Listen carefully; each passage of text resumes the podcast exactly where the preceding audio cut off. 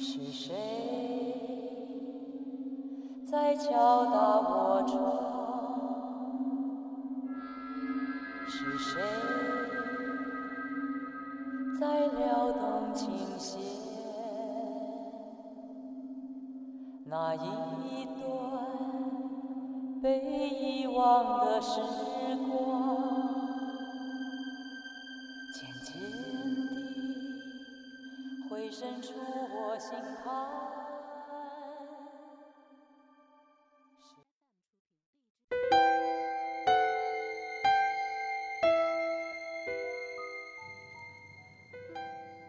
Hello，大家好，欢迎大家来到夜色镇，我是镇长。今天这期节目呢，我们来给大家分享一些国内真实的恐怖事件。一，腐烂的一家三口。这是我在实习的时候翻案宗翻出来，到现在也未能侦破的案件。九七年的八月份。我是华侨饭店的老板，全家在家中被害。报案人还是一个警察，是老板的朋友。因为老板全家一直不出现，也联系不上，所以职业的敏感让他找了锁匠，开了房门。结果，老板的邻居们闻到的恶臭，终于找到了来源。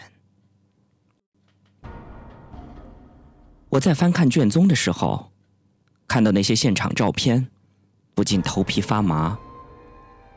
老板被杀在书房，双手反剪绑在身后坐的椅子上。他死后，凶手推翻了椅子，把他盖在了下面。当法医抬起椅子的时候，椅背上面一层的人皮，而老板尸体的后背上。也是清晰的椅背的花纹。老板的妻子被杀在卧房，面部已经完全腐烂，一半被盖着枕巾，身体膨胀，呈现巨人观，有清晰的腐败水泡。儿子死在卫生间，双手反剪被绑，身体缩成小小的一团。在他家的地板上，满是尸体腐败后流出的液体，和血迹混在一起，呈现出黄褐色。而最恶心的是，我们带队去勘察现场的队长，一进门就被那些液体给滑倒，结结实实的摔了一个大跟斗，被那些液体扎扎实实的泡了一泡。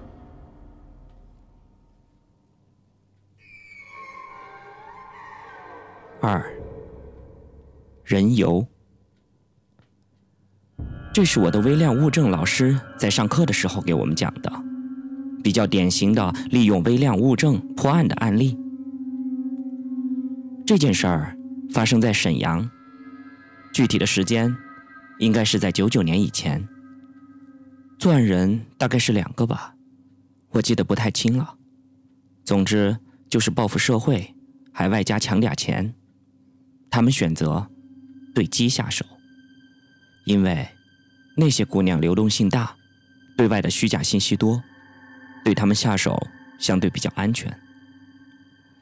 他们杀人后毁尸的方法是用王水。一样的案子做多了就容易破了。但是，当警方怀疑到他们的时候，他们也感觉到了，就把泡过尸体的王水全部倒掉。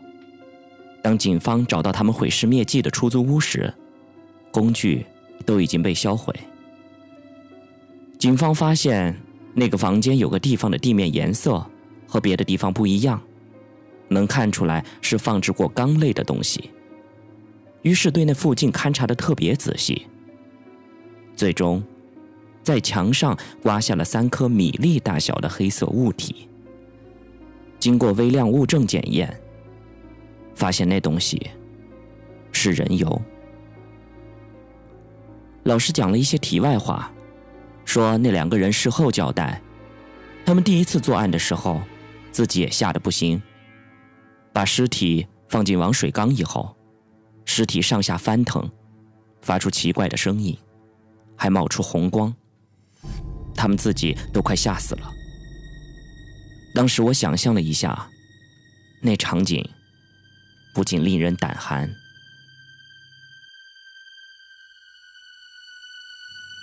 三，拼图。这是我法医系的同学。在沈阳实习的时候参与的案件，时间应该是两千零二年。当时他在实习，因为刑侦和刑技系本科都是四年，而法医本科是五年，所以他实习的时候，我们回学校去看他。然后，他讲了在沈阳当法医的时候参加的一个案件，其中。这个拼图给我留下了极其深刻的印象。这件事情也是一起因为报复社会而残杀小姐的案件，而这一次，这个人选择的毁尸灭迹的方式为分尸，外加水煮。这个人一共杀害了七个，分尸以后，把容易和动物肉体混淆的部分拿出去丢掉。把特征明显的留下，然后用锅煮。被侦破的起因就是，终于有一个捡垃圾的老头看到了他丢出去的肉，而感觉不对，就找到了警察。化验之后，发现那是人肉。然后就在那个垃圾站附近的小区开始排查。第一次排查，他躲过了。第二次，开门后。看到许多大锅一起煮东西，于是抓了个现行。比较让我郁闷且寒的是，我朋友他们的任务是从那几口大锅里面捞出东西，然后挑出来拼成七个人。四腌肉，这是我上班后经历的案件，不过。没有经过我的手。这个案子在那个城市当时很轰动。一个在小范围内知名的女人失踪了。她的外号，如同她的年代中的那些一样，俗气，却又让人不乏联想。她的外号叫做黑牡丹。她的女儿报案说，他已经很久没有回家了。因为这个黑牡丹也是长期在外厮混的人，只有很久才会引起女儿的恐慌。排查了之后，在时间上最后看见他的人说，当时他和妙某在一起，而那妙某自然成了重点的怀疑对象。但是干怀疑是不行的，于是这个案子就沉默了一段时间。后来妙某搬家了，他曾经租住过的房子的房东去收拾，准备再一次出租。最后，清理到下房的时候，发现了一个大缸，那里面全是腌肉和腌排骨。虽然妙某曾经经营过烧烤店，但是那样的地方发现那样的东西，特别是用房东的话来说。那些东西都呈现出橙色的怪异现象，于是他就报警了。经过检验，那骨头和肉都是人的。最后一个案子，这就是我给我同学打电话，他给我讲的案子，名字叫做“给死人盖楼”。这件事儿发生在他们那儿的郊外。有一段时间，总有旅游的人在郊外失踪。案件往往都是这样，一种手法做的越多，就越容易破案，因为这样很轻易的就能够找到共同点，能够找到分析案件的入手点。警方当然就去郊外排查。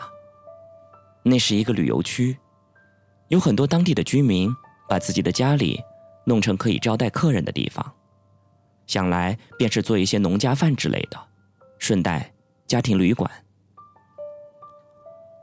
在排查的时候，有一个反馈引起了警方的注意。